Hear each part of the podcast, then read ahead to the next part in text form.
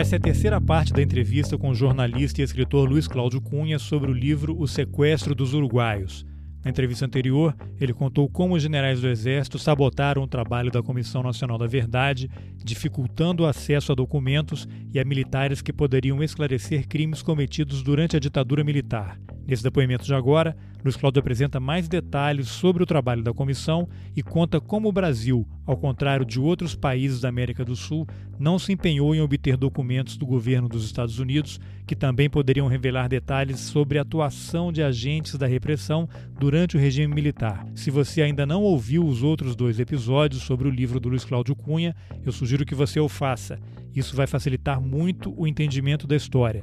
Os links para as duas entrevistas anteriores estão nas informações desse episódio.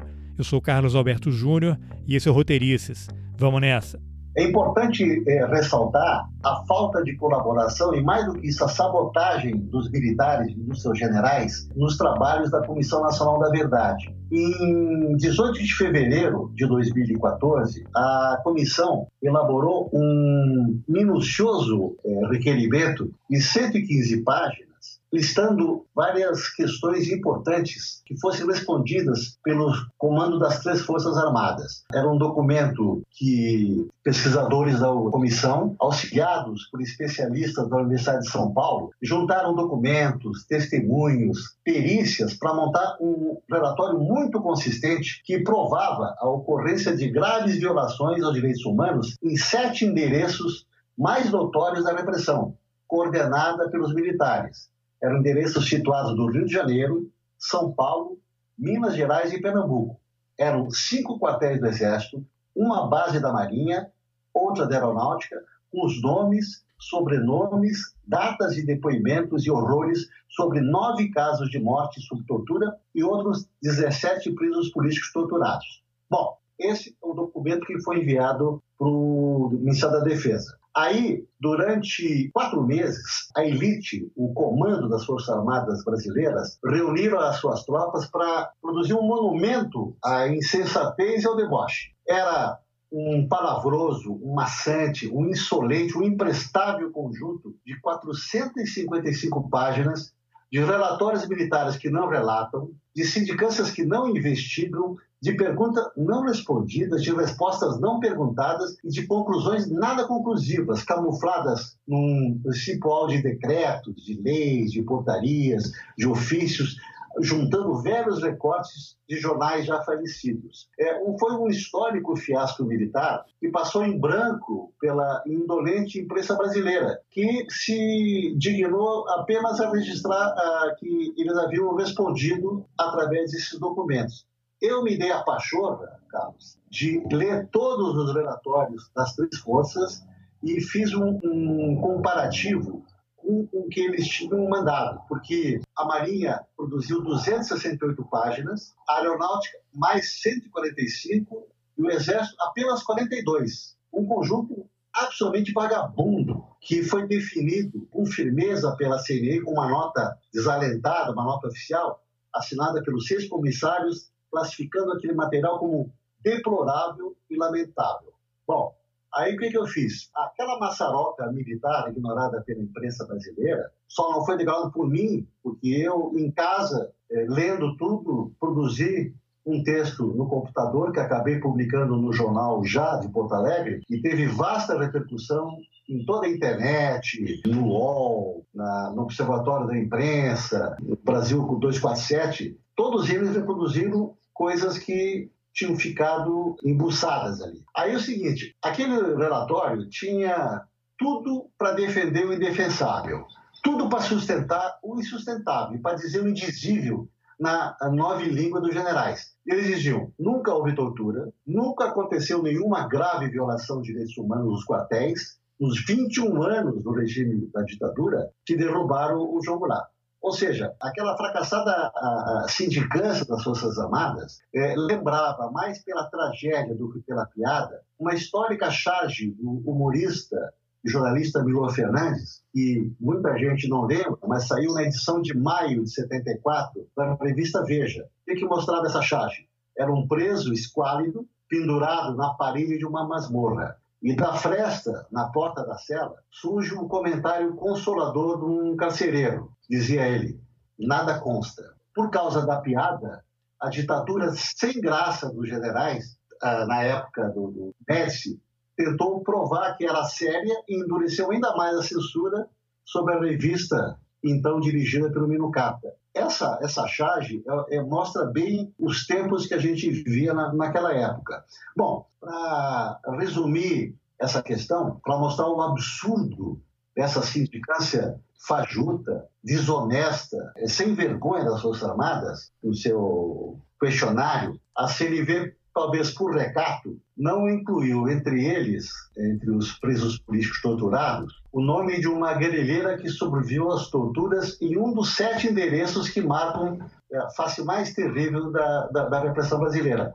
A Rua Tutóia, na capital paulista, a sede da pioneira Operação Bandeirantes, sucedida logo depois pelo sangrento doicode do Segundo Exército. Então, sob o comando do herói do atual presidente Jair Bolsonaro, o então major Carlos Alberto Brilhante Ustra. No início daqui de, dos anos 70, naquele lugar, segundo o depoimento colhidos pela Comissão da Verdade, padeceu durante 22 dias de suplício uma estudante mineira de 22 anos, que integrava os quadros de comando do grupo Val Palmares e era conhecida pelos codinomes de Estela ou Wanda. E na ficha da polícia era identificada como Dilma Vana Rousseff, ou Linhares, era o nome de casada dela. Passadas quatro décadas, a guerrilheira presa e martirizada Estela tornou-se a presidente da República, Dilma Rousseff. Foi investida assim pela força da democracia é, é, na condição de comandante suprema das Forças Armadas. Então,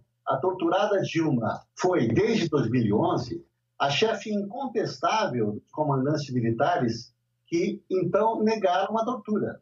Então criou-se uma insuperável contradição ética e institucional entre a autoridade máxima do país e os seus comandados de fada. Quem é que estava dizendo a verdade? A presidente da República ou os comandantes das Forças Armadas? Ou dito de outra forma, quem é que estava mentindo? Dilma ou generais? Só para mostrar o absurdo dessa situação, a Comissão Nacional da Verdade teve o cuidado de não fazer uma pergunta chucra, dura, direta, perguntando se havia ou não tortura naqueles locais. Ela usou um eufemismo, ela usou a palavra desvio de finalidade.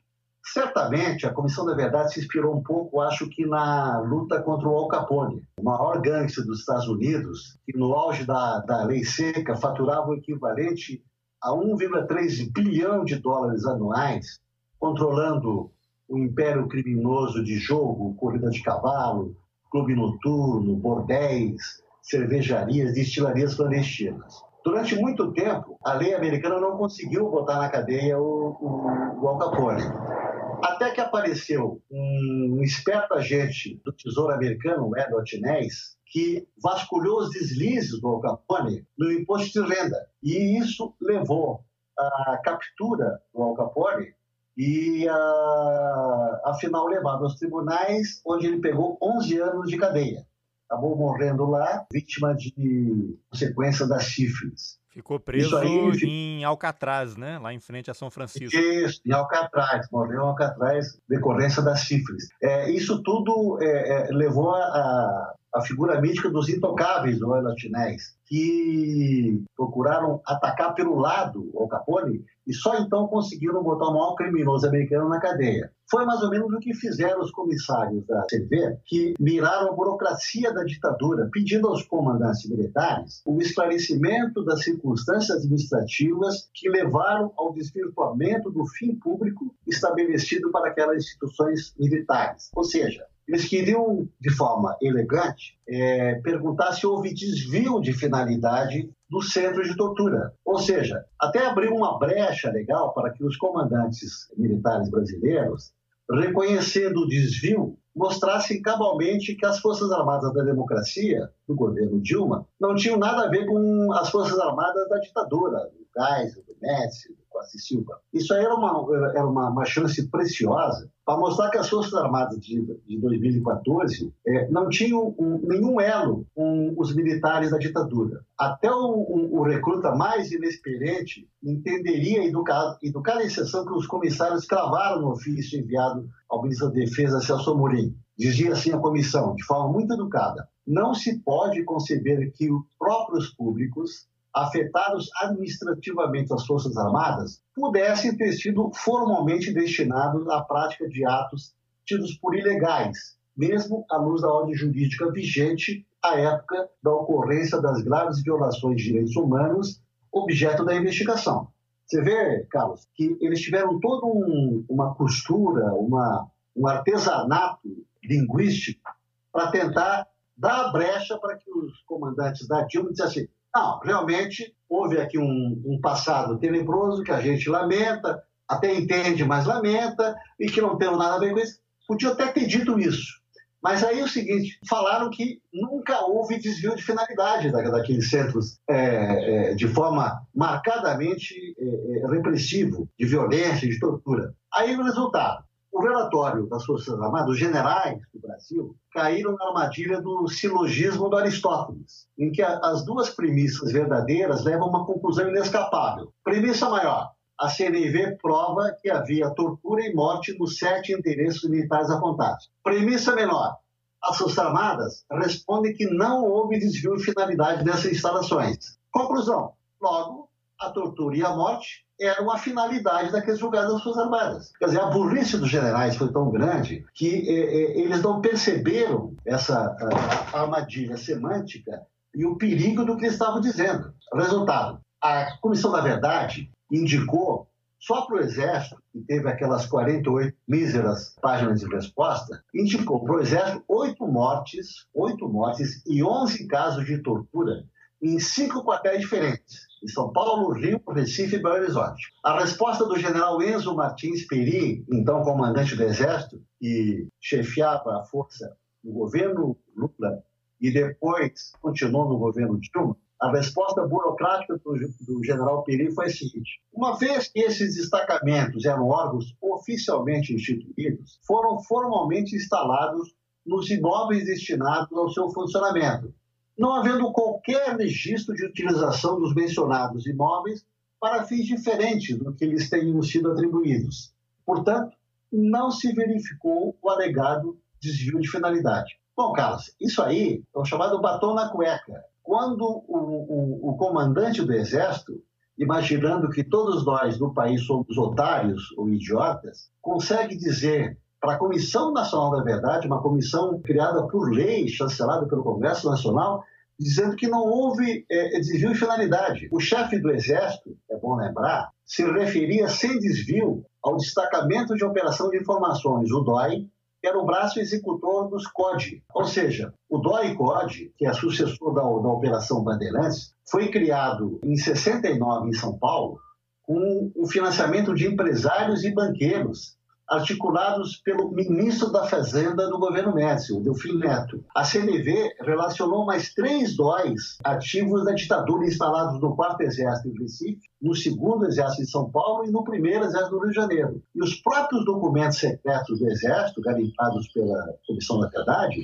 provam sem ironias as finalidades sem desvio dos destacamentos de busca e apreensão. Os dói paulista e carioca, os mais importantes do país, onde a luta armada urbana mais forte, mais intensa, concentram nas duas maiores capitais brasileiras quase um quarto, 23,8%, das vítimas oficiais da ditadura brasileira. Morreram ali, segundo a documentação recolhida pela Comissão da Verdade, pelo menos 81 das 339 pessoas assassinadas sob tortura na ditadura. Morreram 51 no doicode da Tutóia, em São Paulo, e 30 no doicode da Rua Barão de Mesquita, no Rio de Janeiro. Esperava-se, assim, que o Exército, bem mais poderoso e equipado do que a Comissão da Verdade, pudesse trazer dados mais completos da sua sindicância, sem dizer aquele monte de bobagens que eram desmentidas de forma factual. Mas, Luiz Cláudio, havia alguma expectativa de que as Forças Armadas dessem uma resposta diferente? Eu pergunto isso até como uma provocação para ah, você fazer uma claro. reflexão. Você imagina que na estrutura militar, cara só é promovido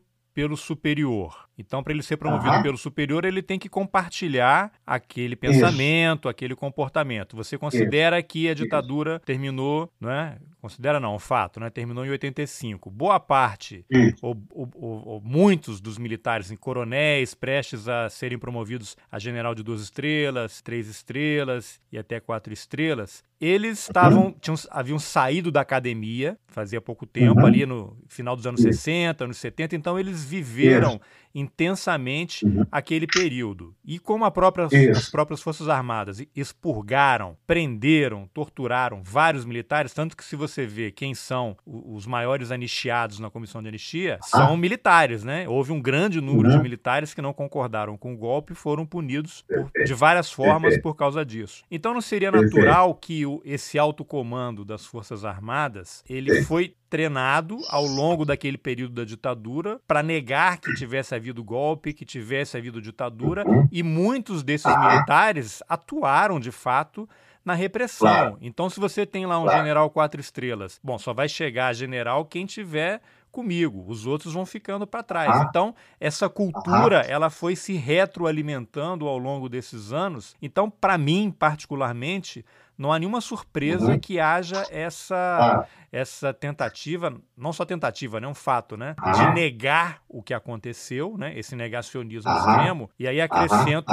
queria que você fizesse uma reflexão sobre isso, e aí depois eu faço uma outra uhum. pergunta para ver se qual é o futuro tá desse, dessa tá. confusão toda? Bom, eu, eu acho que é, é uma explicação clara à sua pergunta é o seguinte: todos nós esperávamos que, num novo ambiente democrático, que não tinha nada a ver com os 21 anos de ditadura, houvesse uma reação mais moderna, mais transparente, mais aberta dos comandos militares da, da, do período democrático. Isso aí é uma coisa importante estabelecer, porque os generais oficiais generais que comandavam as três forças, Marinha, Aeronáutica e Exército, eles não eram produto da ditadura. Todos eles, inclusive o Peri, eram praticamente recrutas ou soldados no início de carreira, quando houve um golpe militar. Eles fizeram a sua progressão de carreira principalmente a partir da erosão da ditadura. Tanto é que os três comandantes militares do Lula chegaram ao generalato, ganharam a estrela de generais apenas no governo Fernando Henrique, que já é 94, ou seja, quase 10 anos após a queda da ditadura. Era natural que houvesse uma expectativa de que eles tivessem a exata percepção de que os tempos eram outros e, como fez a Argentina, fizesse a remissão dos seus pecados, sem condenar os camaradas do passado, mas reconhecendo que houve excessos é, no combate, porque era uma luta em que eles diziam combater o comunismo, que era uma reação ao terrorismo da esquerda armada. Era uma guerra, né, para usar o termo que era eles uma gostam guerra, muito. Uma guerra, eles, eles sempre tentaram vender a ideia de uma guerra, e aí era, é, é possível imaginar, a gente é, esperava que eles tivessem uma outra leitura. O que, que aconteceu para a decepção de todos nós? O corporativismo foi mais forte. Embora os generais, nomeados por Fernando Henrique e transformados em comandantes, no governo da esquerda, do PT, do Lula, fossem egressos de um período absolutamente é, é, democrático, eles preferiram ficar com o sentimento corporativo da camaradagem. Ficaram solidários aos seus camaradas de outras épocas, quando não havia necessidade disso. É, tem Eles um episódio eu, que eu queria fazer uma relação, são, uh -huh. são coisas totalmente diferentes, mas ah, recentemente uh -huh. a HBO, nesse canal a cabo americano, uh -huh. exibiu aquela série Chernobyl sobre o acidente na usina nuclear. Isso, aliás, aí, excelente a série. E tem uma excelente. frase muito interessante que é, isso é um spoiler para quem não viu, sugiro que dá uma pausa, assista e depois volta a ouvir a entrevista. Mas tem uma frase próximo ali do julgamento dos, dos engenheiros que estavam ali no dia do, do acidente, que cometeram os erros, ah. mas aí vem um ah. cara do partido e fala com uhum. o cientista que está à frente das investigações e fala: Ele vai dar um ah, depoimento ah, e ele quer contar a verdade. E aí o cara do partido fala: Mas você quer o quê? Você quer humilhar uma nação é. que é obcecada em não ser humilhada? É. E acho que vale isso é, para as Forças Armadas. Vocês querem o quê, Comissão é. Nacional da Verdade? Vocês querem exatamente. humilhar uma força que tenta superar exatamente. isso e se esforça para não ser humilhada? Isso não vai acontecer. É, é exatamente, exatamente. Isso aí é, é perfeito. Eu acho que o, o, o melhor exemplo dessa, dessa discrepância entre o passado e o presente, essa falta de noção histórica dos nossos generais, de saber que era fundamental até para defender a, a, a, a fada imaculada que eles vestem, que era importante expressar aquilo como um, período trevoso, um período sangrento, de conflito, que refletia muito a Guerra Fria e diz assim: não, aquilo é o passado. Hoje, no presente, nós temos outros compromissos. Então, vamos reconhecer o que a gente fez de errado e vamos passar para frente, vamos olhar para eh, vamos olhar para o futuro, sem deixar de lado o espelho retrovisor tão lamentado pelo general é, Só que para virar, para virar a página, você tem que ler o texto, né? Eu ouvi isso tem, recentemente. Tem que ler. É, como dizia o, o juiz Garçom, Garçom, que mandou para o Exatamente. Bom, só para lembrar é o seguinte: quando a Dilma nomeou seus ministros militares, tirando os ministros que ficaram durante tanto tempo com Lula, com dois mandatos e depois um pedaço do mandato da Dilma, ela nomeou três comandantes: o general Vilas Boas, do Exército, o almirante Bacelar, na, na, na Marinha, e o brigadeiro Rossato. Bom, os dois, do Exército e da, da Aeronáutica, são meus conterrâneos gaúchos. Uma coisa que me deixou impressionado é que todos eles, pela primeira vez, eram mais jovens do que eu. Eu nasci em abril de 51 e o general Vilas Boas Correia, que hoje é o, o guru e o mentor do, do Bolsonaro, nasceu em novembro de 51. Bom, ele virou aspirante de infantaria, só para lembrar, isso é importante, na Academia das Agulhas Negras no final de 73, quando o Médici liderava a terceira e última missão do Exército no combate guerreiro do Araguaia. O pau estava uh, comendo em 73. 73 foi um Exatamente, ano pesado. É.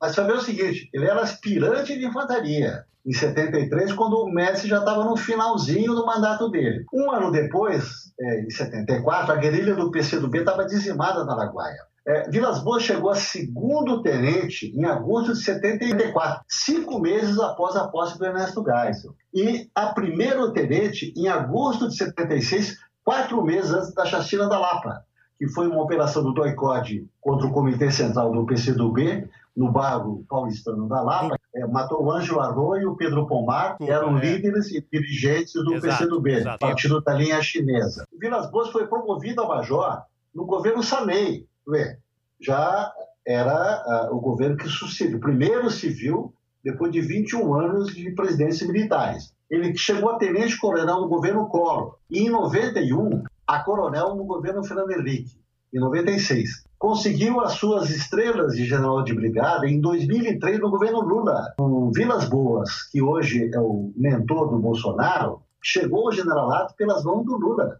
e ganhou as suas quatro estrelas no governo Dilma em 2011. Então você vê o seguinte: esses homens chegaram ao topo da carreira militar no governo de esquerda do PT. Eles deviam ter tido a noção histórica de que deviam ser muito mais leais ao momento de abertura e de avanço histórico e democrático do país do que voltar para trás e pensar nos seus companheiros de fada. O comandante da Marinha, o almirante Eduardo Bacelar, nasceu em junho de 52, ou seja, quatro meses depois do meu nascimento. Virou guarda-marinha aos 22 anos, em dezembro de 74, quando o Geisel já estava no Planalto. Chegou a primeiro tenente em 77, quatro meses após o Geisel fechar o Congresso, o pacote de abril, que inventou o senador biônico. Ele virou capitão, tenente, comandante da Marinha, virou capitão-tenente em agosto de 79, três dias após o Figueiredo assinar a lei de alta anistia, que anistiou torturadores, e aí chegou a capitão de corvette em agosto de 85, na ressaca das diretas já. Ou seja, o almirante já tinha todo um ambiente de que, pô, esse país está mudando,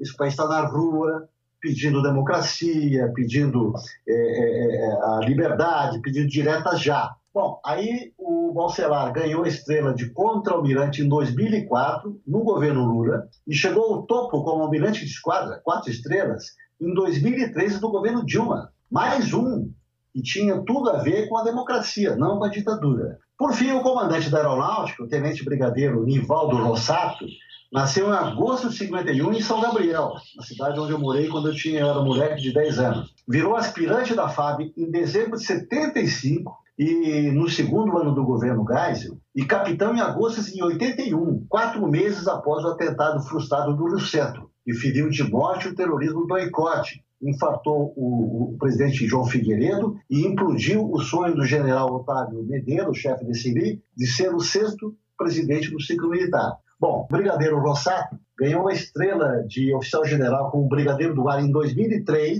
no governo Lula, e chegou ao limite da carreira com quatro estrelas de Tenente Brigadeiro do Ar em 2011 no governo Dilma. Ou seja, tudo isso, Carlos, mostra que esse povo não tinha razão nenhuma para ser fiel aos torturadores do doicode de 74. Eles estavam em 2010, 2011, com a estrela de general nos ombros, com a obrigação apenas de olhar para o futuro, para frente. Olha, esse país venceu aquele período trevoso, belicoso, sangrento da luta armada, da Guerra Fria. Vamos pensar no que fazer agora. Mas não, de forma uh, frustrante, eles olharam para trás. Então, só para lembrar para ti, voltando à tua pergunta original, havia uma expectativa natural de que generais de outros tempos, tempos democráticos, tempos abertos, pudessem responder de forma muito mais construtiva a essa leitura obrigatória de um passado que todos nós precisamos superar. Não esquecer. Afinal, é importante lembrar que não se esquece, assim como não esquecemos o nazismo e o holocausto, não se esquece a ditadura. A gente avalia, pensa, reflete e pode até perdoar depois de, um, de uma avaliação serena sobre o que aconteceu. Agora, esquecer jamais. E você acha, porque para mim essa documentação que eles negam a existência está em algum lugar por aí, você até já falou que existem protocolos para destruição de documentos. Você acha que em algum momento do futuro essas informações vão acabar aparecendo? Uma vez eu conversei com um coronel e ele comentou comigo: olha, isso aí só vai avançar daqui a 50 anos, quando todo mundo que tiver tido algum contato direto com essa situação tiver morrido. O que, que você acha? É, é.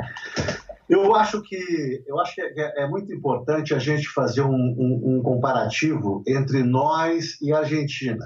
E esse comparativo é sempre uma coisa vergonhosa para o Brasil. E cada vez que eu, que eu vejo e lembro e constato os avanços que a Argentina produziu, a gente percebe como, como o Brasil deve aprender com a coragem e com a forma incisiva com que a Argentina se depara com o seu passado. Só para lembrar, a Argentina é o único país do Cone Sul, que é o berço da Operação Condor, que fez a sua investigação sobre o seu passado. Foi o único país das Américas, das Américas, que reconheceu e, e, e julgou a Operação Condor, condenando pela primeira vez os militares e os agentes de uma organização terrorista estatal sem precedentes no mundo, como eu já disse. É um, um juízo da Argentina que abre de par em par a culpa e o cinismo do Brasil. Na década de 70, todas essas ditaduras, sem nenhuma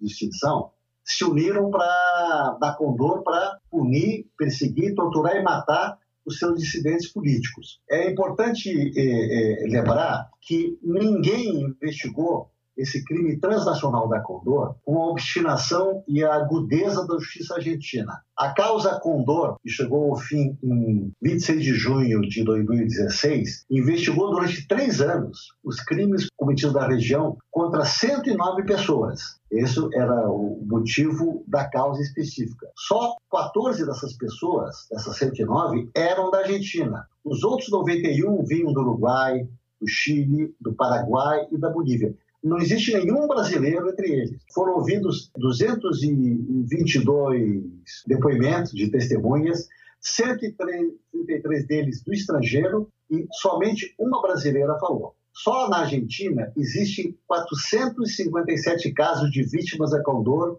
nos tribunais. No Brasil, Não tem nenhum processo. Mais de 600 militares argentinos, Carlos, foram processados, condenados e agora cumprem sentenças por crime de ditadura. No Brasil, apesar dos 21 anos de duro regime militar, nenhum, nenhum militar foi para a cadeia.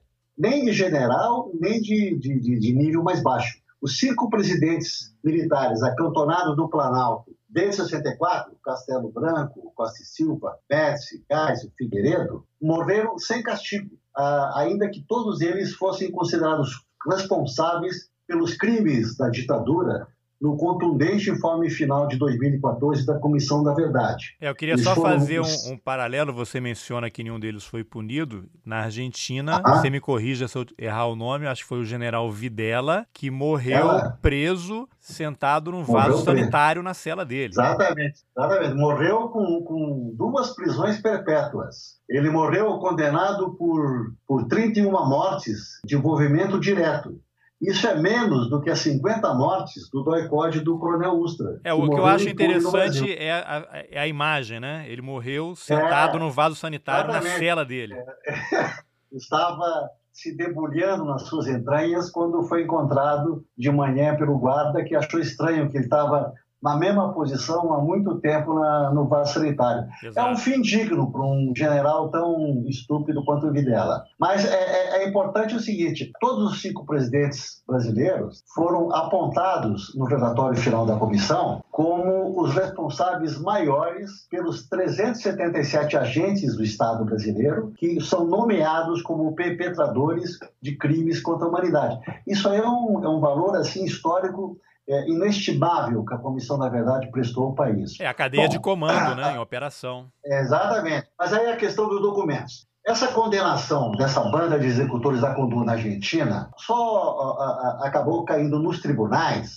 graças a um esforço de investigação massivo, é um esforço tão multinacional como foi a organização terrorista da Condor. Do Paraguai, chegaram até Buenos Aires 4 milhões de fotogramas do arquivo do terror, aquele arquivo descoberto logo depois da queda da ditadura pelo Batim Almada. Ah, dos Estados Unidos, chegaram milhares de registros desclassificados pelo Departamento de Estado que mostra o papel da CIA e do FBI com detalhes das ditaduras do Pinochet e Videla. Do Chile, chegaram informes da Vicaria de Solidariedade de Santiago, que teve um papel importantíssimo na resistência à ditadura e na proteção aos que eram perseguidos pelo Adino do Pinochet. Do Brasil, até do Brasil, chegaram documentos, alguns documentos da Comissão da Verdade, e se dispôs a colaborar com um pouco que tinha. E da própria Argentina, surgiram 90 arquivos das Forças Armadas e 72 informes de órgãos de segurança interna do regime dos generais de lá. Ou seja, a Argentina fez um esforço que o Brasil nunca esboçou de revisar o seu passado. O, o papel dos Estados Unidos do, na, na manutenção e o apoio das ditaduras da região foi evidenciado pelo envio desde Washington para a causa Condor de 48 mil documentos sobre a repressão do Chile e a guerra suja na Argentina sob o governo do Videla. A comparação é humilhante com os arquivos exíguos entregues pelo governo dos Estados Unidos ao, ao, ao Brasil. Itamaraty, depois de muita insistência, repassou à Comissão da Verdade do Brasil apenas 68 documentos do Departamento de Estado, produzidos entre 67 e 77, que cobrindo-se de forma muito dispersa, muito vaga, a administração de apenas três dos cinco generais da ditadura, Costa e Silva, Médici e Geisel. Considerando que a ditadura brasileira durou três vezes mais, 21 anos contra sete, que a Argentina, o Brasil recebeu um arquivo 60 vezes menor que o da Argentina. A comparação é ainda mais deprimente com o Chile, uma ditadura de 17 anos, mais curta que a brasileira, que recebeu 44 mil documentos de Washington.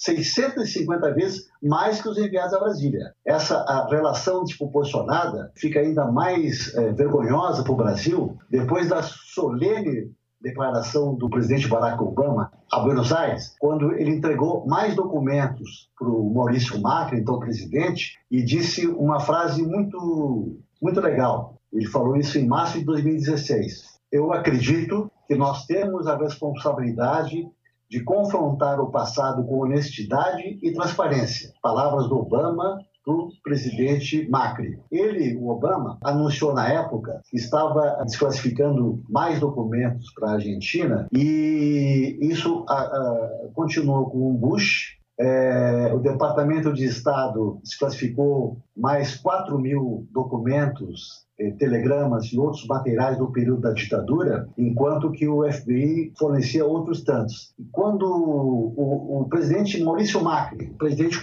é, conhecido, definido claramente como presidente de direita, em 2016, renovou aos Estados Unidos um pedido para mais documentos sobre a ditadura argentina. Isso envolveu 16 departamentos e agências do governo americano, incluindo pela primeira vez a CIA, o FBI, o Arquivo Nacional, National Archive, e a Administração de Registros e os arquivos de quatro bibliotecas presidenciais, que nos Estados Unidos é uma coisa muito importante e tem um acervo muito, muito fundamentado. Bom, após 2016, quando foram postados mais 550 páginas de documentos desclassificados, um novo pedido do Macri, presidente de direita, foi enviado no início de 2017, logo após a posse do presidente Donald Trump, um presidente que é notoriamente presidente de direita.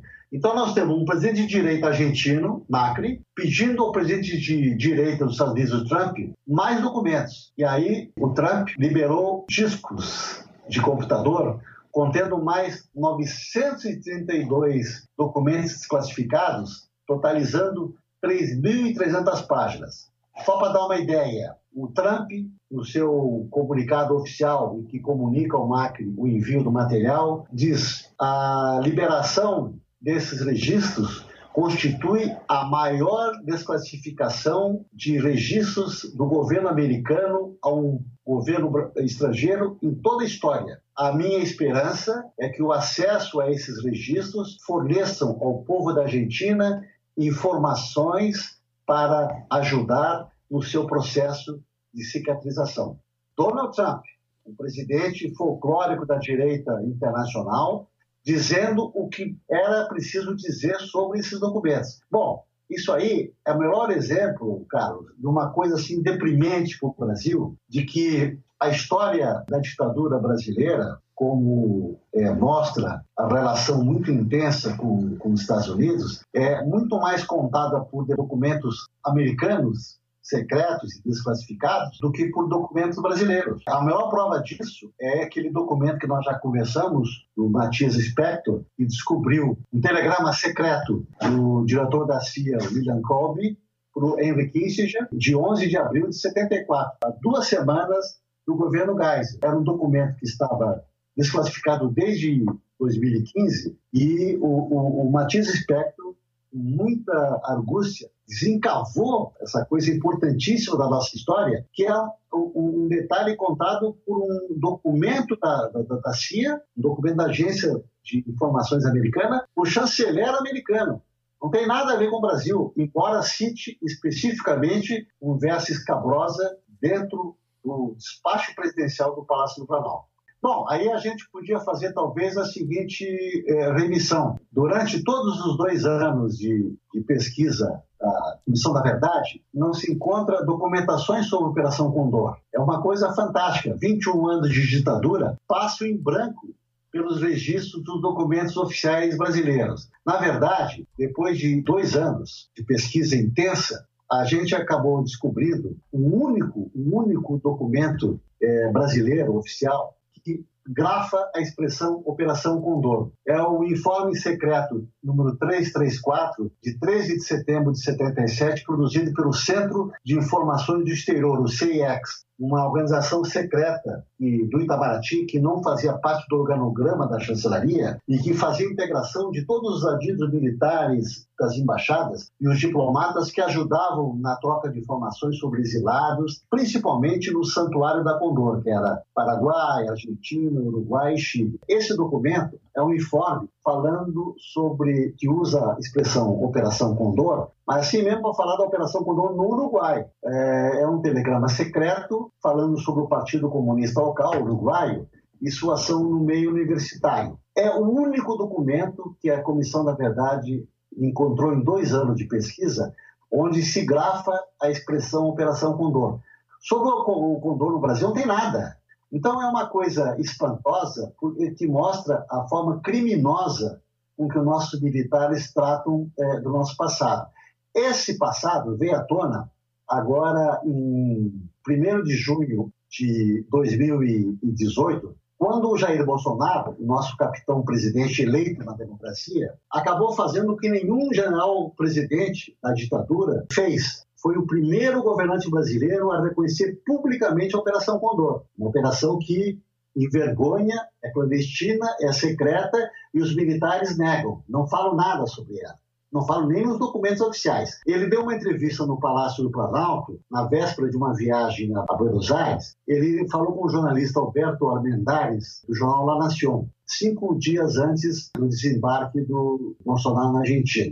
E na última questão, o, o, o jornalista argentino lembrou uma polêmica afirmação é, feita pelo Bolsonaro à TV em 99, 1999, quando era ainda um obscuro um irrelevante deputado federal do Baixo Clero brasileiro, onde reclamava do baixo número de vítimas produzidas pela ditadura brasileira. Aí respondendo à pergunta, mataram só 300? Isso na, TV, hein? Está gravado, quem quiser ver isso na internet. Fala do, do Bolsonaro, mataram só 300? Deviam ter matado uns 30 mil, inclusive o Fernando Henrique Cardoso lamentou o Bolsonaro. Para as combativas entidades de direitos humanos da Argentina, Carlos, dizem, expressam esse número de 30 mil como uma coisa cabalística, é, é uma informação sensível, justamente porque é a estimativa de mortes e desaparecidos que eles estipulam para a fase mais sangrenta da, da, da ditadura, da chamada Guerra Suja do Videla. Nesse contexto, é que o, que, que o Bolsonaro,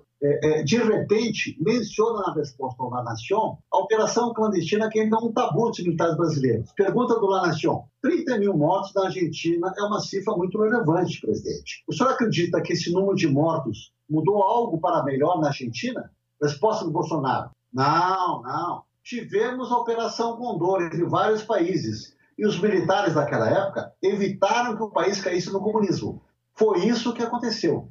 Quantas pessoas morreram ou desapareceram por quais motivos? Ah, que cada país escreva a sua história. Ou seja, foi uma referência repentina do Bolsonaro a uma operação embuçada, secreta, envergonhada, que é a Operação Condor, sem que fosse perguntado nada a ele. Ato é, falho. mas também não é um ato falho. É, é, não foi um ato de contrição. Ele, ele não mostra arrependimento nessa resposta. Não é uma frase compungida de remorso diante do terrorismo de Estado. A, a, a, citação do Bolsonaro, em tom de elogio, quer dizer, estava elogiando a Operação Condor por ter é, eliminado o comunismo, parece mais um escorregão habitual de quem tem a língua sem controle, tá? E um desapego incondicional à inteligência. É uma frase burra do ponto de vista de um militar, que ele se orgulha de ser, que sempre negou a Condor. Era importante lembrar, Bolsonaro lembrou a Condor no La Nación pelo que ele tem de pior. Porque em março de 2014, quando ele era apenas um deputado do Baixo Clero, no sétimo verdadeiro mandato da sua estéril carreira militar, só teve dois projetos de lei e uma única emenda aprovados em 27 anos como deputado. Ainda assim, nessa entrevista em março de 2014, o Bolsonaro clamava por uma nova Mercosul do terror, ou seja, ele transformou a Operação Condor, o que tem de sangrento e de tenebrosa, numa coisa boa que é o Mercosul. Aí ele apelidou isso de Mercosul do terror instigando uma ressuscitada conexão militar de repressão dos vizinhos.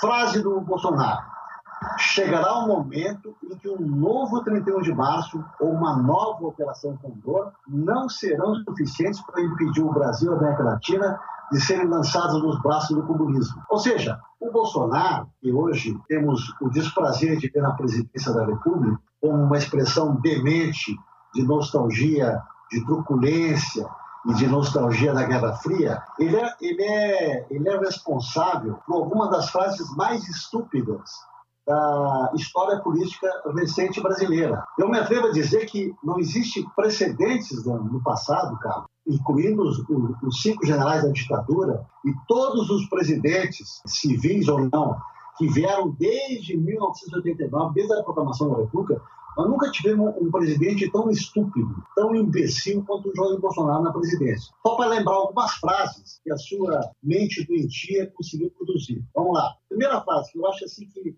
define muito o caráter e a cabeça demente do Bolsonaro. Sou capitão do Exército. A minha especialidade é matar. Você disse em 2017. Três dias atrás, na Índia, onde está visita oficial, ele foi numa cerimônia de, de homenagem ao Gandhi, um homem reconhecido pela história como um profeta da paz, da não violência. O que, que fala o Bolsonaro? Bom, eu sou capitão do exército, ele era um pacifista. Ou seja, ele não avançou nenhuma linha mais. Mas o que, que quis deixar claro? O Gandhi defende tudo aquilo que eu não defendo. Ele é um pacifista e eu não sou. Quer dizer, um sujeito desse é presidente da República. Tá?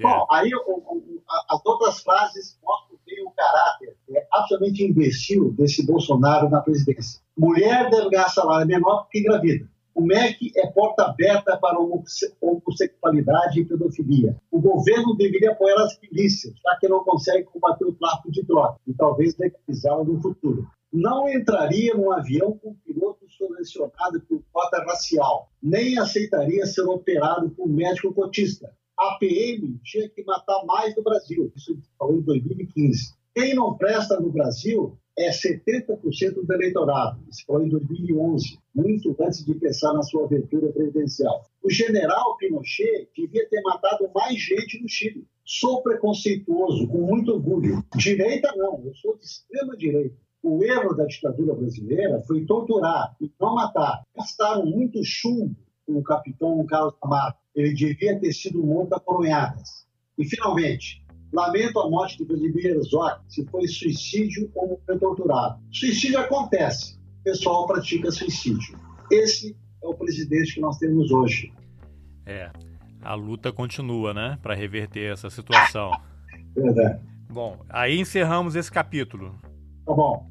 Bom, essa foi a terceira parte da entrevista que eu, Carlos Alberto Júnior, fiz com o jornalista e escritor Luiz Cláudio Cunha sobre o livro O Sequestro dos Uruguaios. No próximo episódio, ele começa a contar a história do sequestro de Lilian Celiberti e do Universindo Dias, militantes de esquerda presos por agentes da repressão do Brasil em Porto Alegre e levados para o Uruguai no âmbito da Operação Condor.